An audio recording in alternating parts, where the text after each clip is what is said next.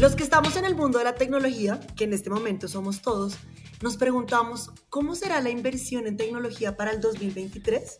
Según el último estudio del IDC para Latinoamérica, se especula un crecimiento en inversión del 12% en temas relacionados a infraestructura de TI, algo fuera de lo común ya que el PIB de la región tendrá un crecimiento en promedio de 2.1%. Esto es un dato bien interesante, una región donde la inversión en tecnología ya supera los 50 mil millones de dólares. Mi nombre es Tatiana Serrano y soy especialista de productividad y ciberseguridad en Google y les doy la bienvenida a este nuevo podcast. Soy Martín Storch, Enterprise Account Manager en Google Cloud. Bienvenidos y bienvenidas a un nuevo episodio de Voces de la Nube, el podcast oficial de Google Cloud en América Latina donde conversamos sobre la transformación digital y el camino hacia la nube con ejecutivos y especialistas de nuestro equipo y también con presencia de invitados especiales. El 2023 ya comenzó y este es un excelente momento para que las organizaciones modifiquen sus planes de negocio. En este episodio compartiremos una gran cantidad de datos y proyecciones sobre las tendencias en tecnología cloud para este año y para ello tenemos una invitada muy especial. Te dejo el honor, Marty, de su presentación. Buenísimo. Para esta conversación tenemos el agrado de recibir en Voces de la Nube a Sandra Guasotti, Head de Google Cloud Latinoamérica. Sandra, bienvenida a nuestro podcast. Sandra, es un placer tenerte con nosotros. Muchas gracias Tatiana y Martín por la invitación. Es un placer estar con ustedes hoy en este espacio que además ha ido ganando cada vez más oyentes y en el que vamos a estar conversando sobre qué nos depara este 2023. Gracias, Sandra, por sumarte. Y como anticipamos, vamos a conversar justamente sobre tendencias en tecnología de nube para este año.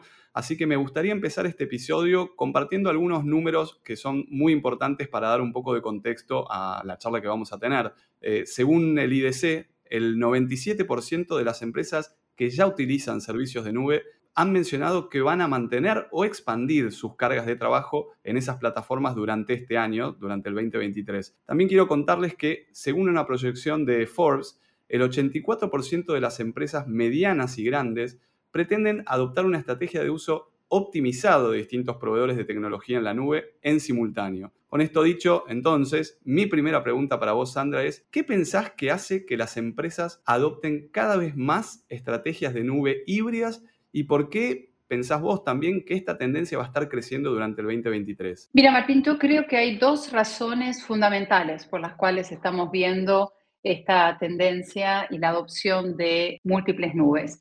La primera tiene que ver con una cuestión de riesgo. En la sociedad, de la economía digital que estamos viviendo, es absolutamente importante que diversifiquemos el riesgo. De la misma manera en que no podrías todo tu dinero, por ejemplo, en una aplicación financiera, a medida en que vamos creciendo en el uso de la tecnología como un habilitador, es importante diversificar entonces y no estar concentrados y tener una dependencia de una única nube. Y esta dependencia va no solamente relacionada a aspectos técnicos, sino también económicos. Entonces, una cuestión de diversificación del riesgo. Esto hace que esta tendencia que estamos viendo va a estar muy presente en 2023 y yo diría que va incluso a crecer de manera muy importante. El segundo aspecto tiene que ver con lo que se conoce como el time to market.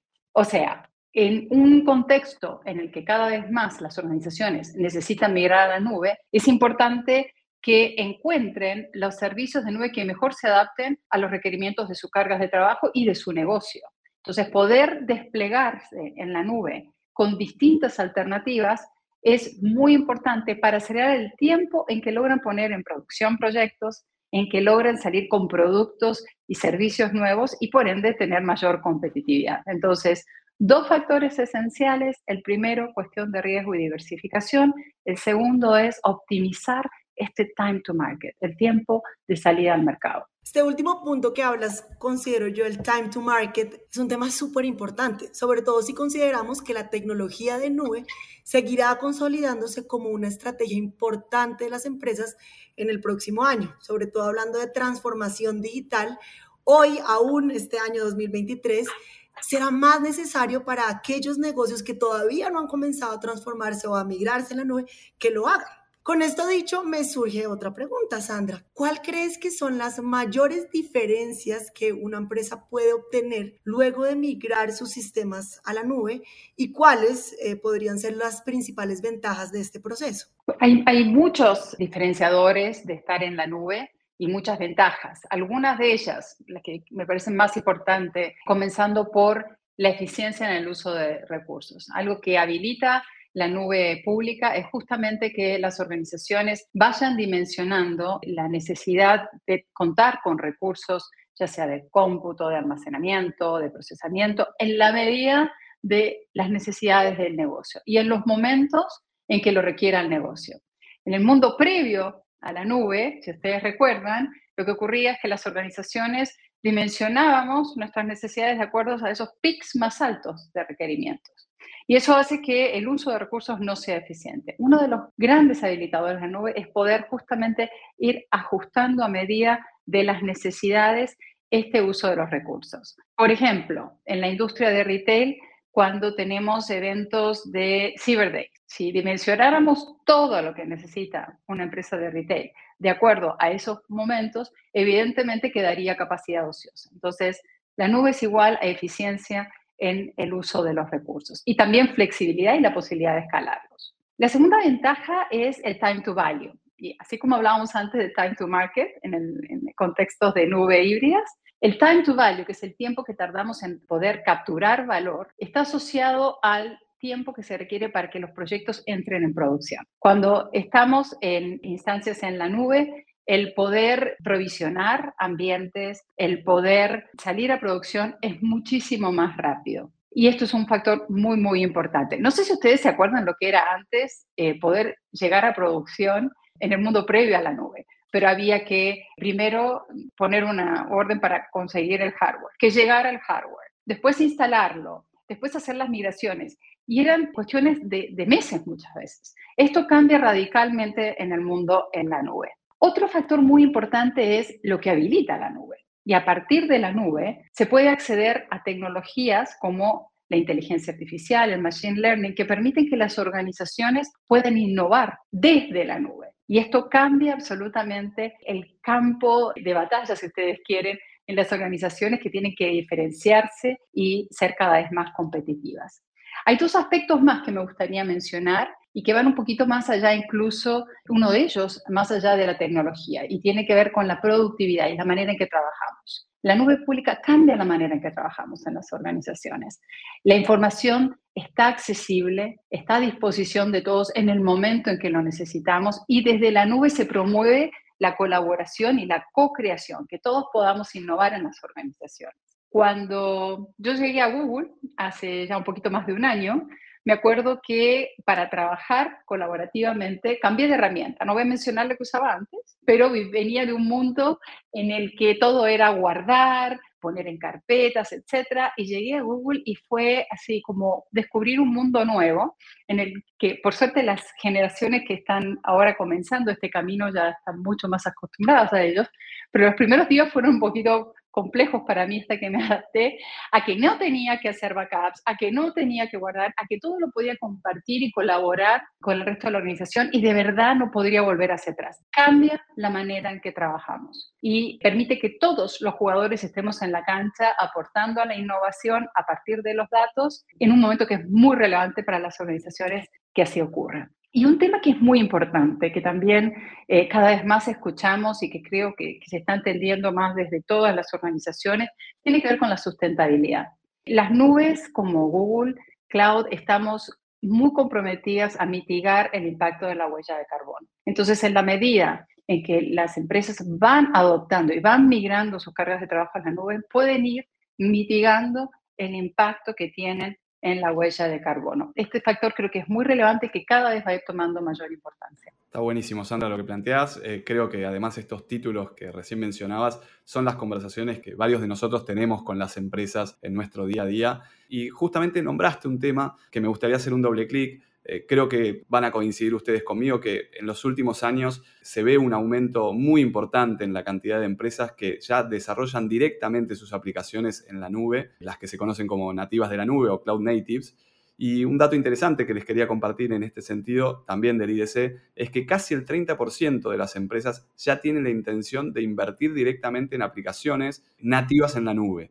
Entonces, en esa línea, Sandra, ¿cuáles dirías que son las principales ventajas de desarrollar de forma nativa en la nube, que era uno de los puntos que vos planteabas como beneficio, digamos, de este cambio? Martín, a mí eh, me gustaría, enseguida volvemos al punto de las ventajas, pero un poquito para quienes nos escuchan y por ahí no, estén muy familiarizados con esto del el desarrollo de aplicaciones nativas en la nube, ¿de qué hablamos? Porque no es solamente un tema de desarrollo, es mucho más, ¿no?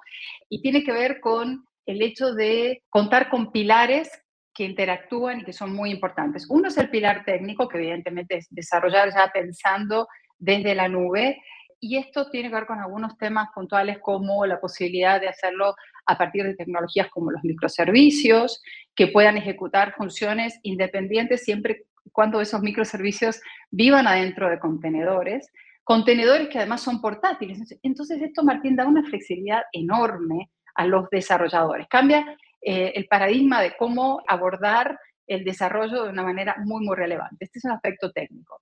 Pero también tiene que ver con un aspecto estratégico. Ya no estamos hablando solamente de un proceso de desarrollo, como veníamos viendo desde el mundo anterior, cuando hablamos de ser nativos digitales o nativos eh, aplicaciones nativas en la nube, estamos hablando también de integrar la función de desarrollo con la de operaciones y con que distintas áreas de la organización estén involucradas desde el inicio en esos desarrollos y que a través de otro concepto que es muy importante, que es la entrega continua, se vayan chequeando los requerimientos y se acelere muchísimo tiempo para obtener el valor y también entregar y salir al mercado. Entonces, es un paradigma totalmente distinto. Y cuando vemos entonces, y ahora sí quiero conectar con las ventajas, lo que está requiriendo la velocidad a la que vamos en esta economía digital es fundamental lo que ofrece este enfoque. Primero, es la posibilidad de poder actualizar aplicaciones y mirar de una manera muchísimo más sencilla. Poder además generar más agilidad en los pasos de desarrollo y de operación consiguiendo mejores resultados. Dadas estas condiciones, también eh, se da otro fenómeno, que es la posibilidad de tener simultaneidad, poder intentar distintos proyectos en simultáneo y quedarnos con aquellos que generan mejores resultados, sin tener que esperar largos periodos de tiempo hasta que podamos obtener el resultado y ir de manera lineal. Esto es fundamental. Y lo otro es que nos habilita en general como organizaciones a ser más ambiciosos, a que intentemos más de un proyecto en simultáneo y que tengamos muchísima más agilidad con la colaboración y el aporte de todos quienes participan en este proceso. Sí, sobre todo ese punto de, agilidad, yo estoy de acuerdo contigo, o sea, al final de cuentas es cómo podemos llegar a transformarnos un poco más, más rápido. Pero bueno, eh, me encantaron los cinco puntos que acabaste de mencionar y quiero hacerle un doble clic a uno en particular, porque tú hablaste de productividad, hablaste de agilidad, pero hablaste también de datos. ¿Qué les parece si hacemos un doble clic a la parte de datos? Porque el IDC también estima acá para hablar de números que en el 2022 se generaron globalmente más de 100 zettabytes de datos a nivel global. Esto es, solamente para dimensionarlo, 10 a la 21 bytes. Esto es una cantidad de datos en el día a día y esto transforma también la forma como todos en nuestros negocios estamos trabajando. Además, existe una proyección que indica que para el 2026 se transferirán más de 220 zettabytes de datos por año, con un volumen de datos tan elevado y en constante crecimiento, se estima que la inversión de las empresas en gestión de datos en la nube crecerá aproximadamente un 40%. Eh, em, esto es una gran pregunta porque es algo que siempre me gusta preguntar a los diferentes gerentes que trabajan en tecnología y hoy te cayó a ti la pregunta, Sandra, y es, ¿cómo crees tú que puede ayudar las soluciones de la nube a administrar esta cantidad de datos a las que nos enfrentamos hoy en día eh, las empresas, los negocios y cómo deben prepararse los negocios para esto. La verdad que el crecimiento que estamos viendo, eh, Tati, en datos, no solamente en cuanto a la cantidad de datos que tú mencionabas, sino también a, al origen, ¿no? De dónde provienen. Cada vez más provienen de diversas fuentes. Entonces, hoy tenemos datos a partir no solamente de navegadores web, pero también de dispositivos móviles, de sensores. Entonces, es la cantidad y la complejidad lo que genera grandes desafíos. Y en este sentido, este es un tema, el tema de los datos, muy cercano a nuestro quehacer en, en Google. Nosotros nacimos con la misión y el sueño de poder organizar la información del mundo, ¿no? Y hacerla disponible, hacerla útil, accesible para todas las personas. Entonces, esto va incluso más allá del impacto que podemos generar a partir de los datos en las organizaciones, impactamos en la vida de las personas. Y por eso, desde esa experiencia, aprendimos algunas cosas. Una de ellas es la ventaja de poder abordar estos desafíos de poder obtener valor a partir de la información y de los datos gracias a la nube. ¿Y la nube qué nos ofrece? Bueno, primero nos ofrece una capacidad de acceso a infraestructura segura, confiable escalable sin igual. Y esto es fundamental. Cuando hablamos de la cantidad de datos a la que te referías, que casi no lo puedo repetir, eh, es esencial poder hacerlo en la nube, nos pone directamente en otro plano eh, para poder eh, lograrlo. Esto es muy, muy relevante también al momento de poder convertir estos datos en inteligencia accionable. Ahora, algunos temas importantes a tener en cuenta. Y yo quisiera nombrar tres. El primero es incluso ir más allá de la tecnología y tiene que ver con la relevancia del gobierno de datos. Es muy importante que las organizaciones puedan romper silos que eviten la duplicidad de datos, que puedan generar inteligencia corporativa. Y para eso, obviamente, la tecnología y la nube es esencial, pero también aquí hablamos de procesos, hablamos de talento y hablamos de tener una visión integral sobre un tema tan relevante, cada vez más central como es el gobierno de datos. El segundo tiene que ver con las personas y es la cultura que se habla tanto de data driven. O sea, esta cultura de, si bien la nube te permite compartir y accesar información, bueno, ¿cómo usamos esto al interior de la organización? ¿Cómo colaboramos? ¿Cómo conectamos a lo largo y ancho de las organizaciones? El tercer punto tiene que ver con una visión de ecosistema. Hoy los datos ya no viven solamente al interior de las organizaciones y tenemos que poder trascender los bordes de nuestras mismas empresas para poder enriquecer esos datos, para poder generar mayor inteligencia, mejorar ofertas de productos, incluso muchas veces cumplir con requerimientos regulatorios.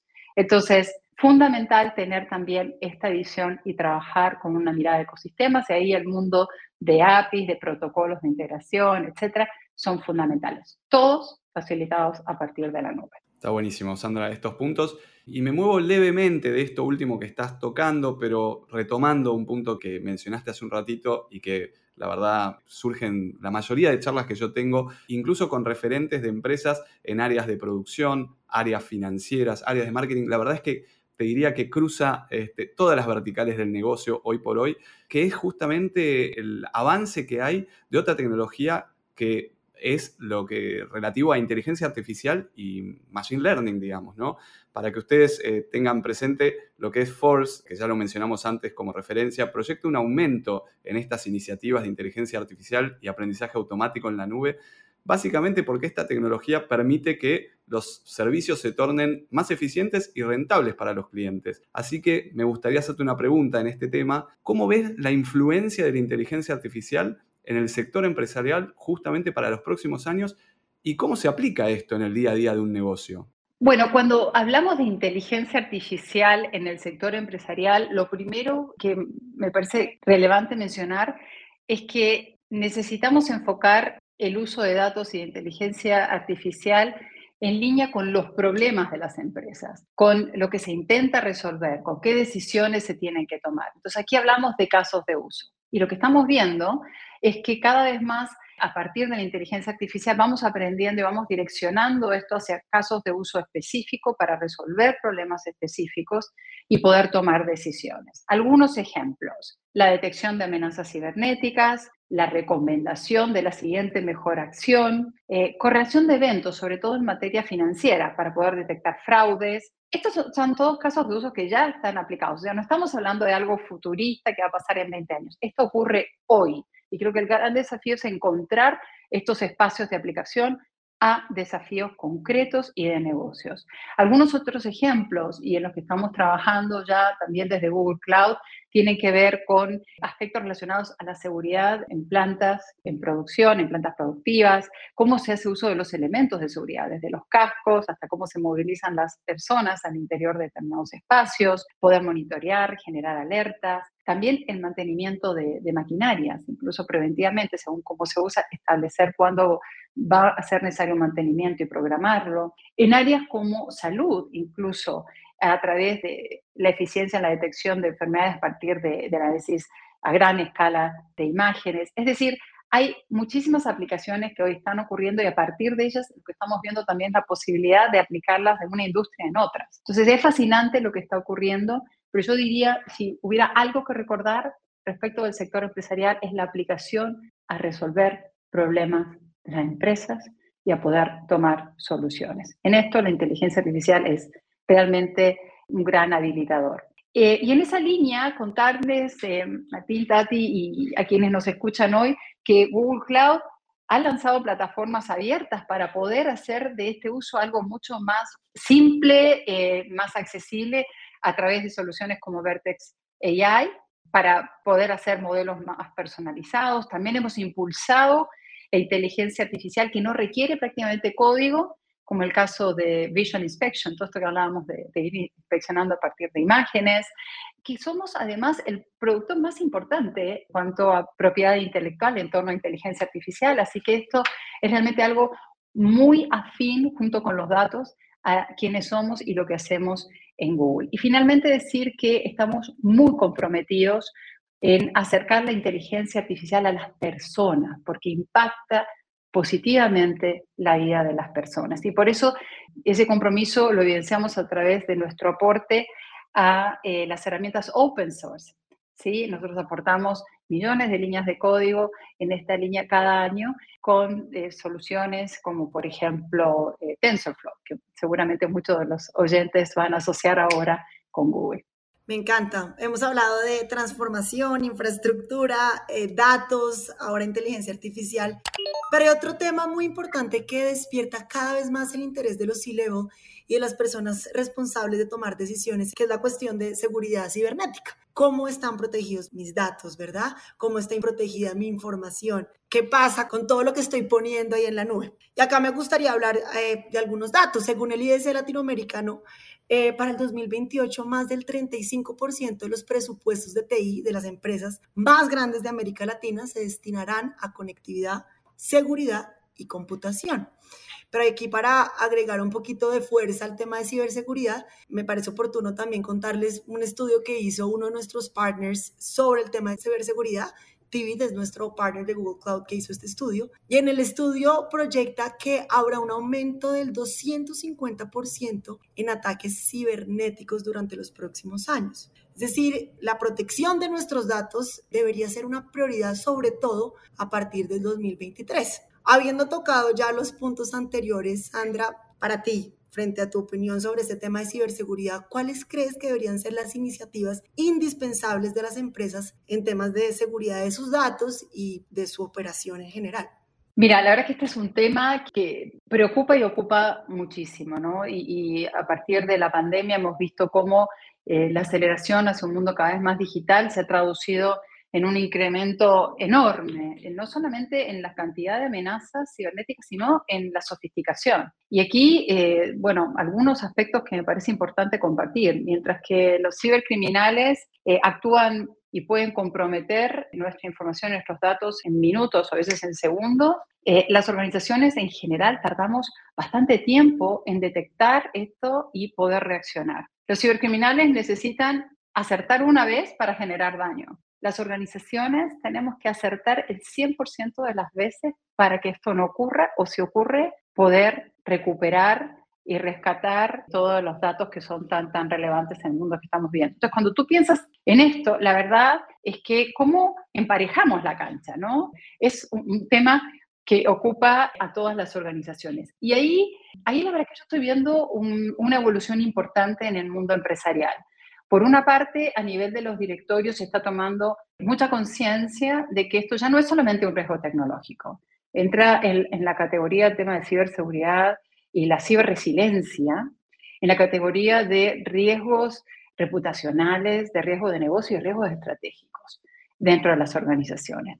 Eh, existe un mayor entendimiento de que ya no se trata de si te atacan, sino cuándo te ataquen. Esto lo que ha hecho es desplazar el foco tradicional que venía desde eh, mirar, concentrarnos y, hacer inversiones en prevenir a otro foco que es, además de prevenir, cómo actuamos en etapas posteriores. La respuesta y la recuperación son tan importantes como el poder prevenir. Esto de diseñar arquitecturas que protejan en capas, etcétera, cómo protegemos los datos, hoy está cada vez más instalado en las empresas. Y por supuesto, en la medida en que vamos a un mundo cada vez más digital, en que vemos cada vez más tránsito y migraciones hacia la nube, por supuesto, adaptarnos como organizaciones a estos ambientes híbridos, ¿no? Y que la seguridad acompañe estos entornos. Entonces ahí hay toda una evolución. Ahora, ¿qué ofrece la nube para esto? Bueno, como hablamos anteriormente, la capacidad de procesamiento a gran escala, de cómputo y la protección de redes es algo que, sin lugar a dudas, se habilita de una manera diferente y en enorme escala a partir de las nubes. El otro tema importante mencionar es que las nubes desde el diseño ya incorporan, eh, nubes como, como Google Cloud, por supuesto, incorporan la seguridad de los datos a partir de controles de acceso, la manera en que cómo se protege la información en reposo y en tránsito a partir del encriptado. Y otro factor muy importante es la manera en que frente a pérdida de datos podemos recuperarlos, todo lo que se conoce como data loss prevention. Entonces, la nube nos lleva realmente a otra dimensión. También, como dije anteriormente, habilita otras tecnologías como la inteligencia artificial, que nos lleva realmente a poder, eh, esto de, parejar un poquito la cancha, eh, anticiparnos, eh, tener instancias de predicción y prevención que son muy importantes. Y un último punto que también creo que es relevante es, y que va incluso más allá de la tecnología, es la incorporación de buenas prácticas. Es muy difícil gestionar lo que no se ve. Tú no, ves cuando está siendo atacado en general, hasta que ya eh, puede hacer un, ya ocurrió. Entonces, algo que en ciberseguridad es cada vez más relevante es cómo incorporamos buenas prácticas. ¿sí? Eh, un ejemplo y algo que promovemos desde Google Cloud es lo que conocemos como el Zero Trust o confianza cero. Por definición, en todas nuestras aplicaciones, en todos nuestros recursos tecnológicos, el usuario tiene parte de confianza cero, o sea, se le van dando accesos a medida que sea justificado para su rol, para lo que necesita, pero partimos de confianza cero, para minimizar el espacio de errores en los settings y eh, desde allí tener una cultura cada vez más robusta de ciberseguridad en las organizaciones. Ese punto que mencionas al final es clave, ¿no? La cultura, porque al final siempre vamos a estar expuestos. Es solo que estemos preparados, es dejarle claro a nuestros oyentes de el riesgo está inminente, pero tranquilicémonos, organicémonos y gestionémonos bien ante cualquier ataque que nos pueda ocurrir. Me encantó. Ahora, también hemos conversado mucho y lo mencionaste en tus puntos anteriores sobre la forma de trabajar, cultura. Y en, este, pues en esta nueva era tenemos nuevos modelos de trabajo en las empresas y sobre todo cómo las empresas se tuvieron o están empezando a adaptarse a esta nueva realidad del trabajo híbrido, trabajo flexible, una nueva dinámica donde las personas están trabajando desde casa, están trabajando desde la oficina o bueno, desde cualquier lugar. De hecho, bueno, tenemos un episodio sobre este punto en particular del trabajo híbrido, pero pues vale, vale el espacio contigo, Sandra, para para hablarte un poquito y para preguntarte un poquito sobre este tema y estas nuevas dinámicas. Antes de ir, eh, pues me gustaría también mencionar, pues antes de ir a la pregunta, mencionar un dato de la Organización Internacional del Trabajo, donde dice que para el 2020 el trabajo remoto era una opción para solo el 3% de las personas. Y hoy, para ponernos en una realidad, entre el 20 y el 30% de los latinoamericanos estamos trabajando bajo esta modalidad la que habla híbrido, flexible, bueno, la que remoto, la que cada uno tenga dentro de sus compañías. Tú estuviste hablando mucho sobre cultura ah, cuando estábamos hablando en el tema de transformación, infraestructura, pero en tu opinión, Sandra, este cambio en la forma de trabajar, ¿cómo te parece? ¿Qué crees que el trabajo híbrido le puede o le ha podido aportar al futuro de las compañías y cómo pueden ayudar las soluciones de colaboración, de productividad, a garantizar que la colaboración realmente suceda, que se genere productividad sin importar dónde estemos trabajando los equipos. Este es otro tema súper importante que estás trayendo ahora, Tati. Eh, la verdad es que lo que hemos visto a partir de la pandemia es un cambio radical, no solamente en el tema de la ubicación, de trabajar en, la oficina o en una empresa versus hacerlo desde otro lugar, sino también en la flexibilidad horaria. Fíjate que algo que se, que se está dando cada vez más es eso, ¿no?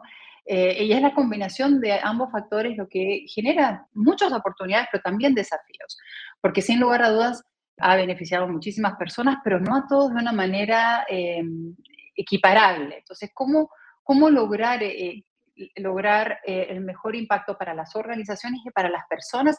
Es un tema que está hoy en la agenda de todos los ejecutivos, porque el trabajo híbrido llegó para quedarse.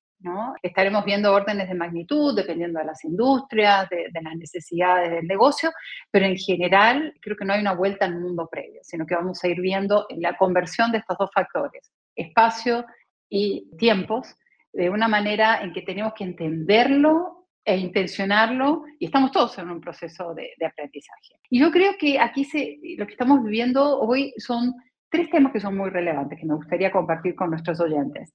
Primero que el trabajo ya no es un lugar, ¿no? Antes decíamos, voy al trabajo, ¿no? Ya no existe como lugar. Hoy trabajamos en cualquier lugar. Entonces, esta disociación es interesante lo que nos pasa a nosotros como personas en torno a este concepto.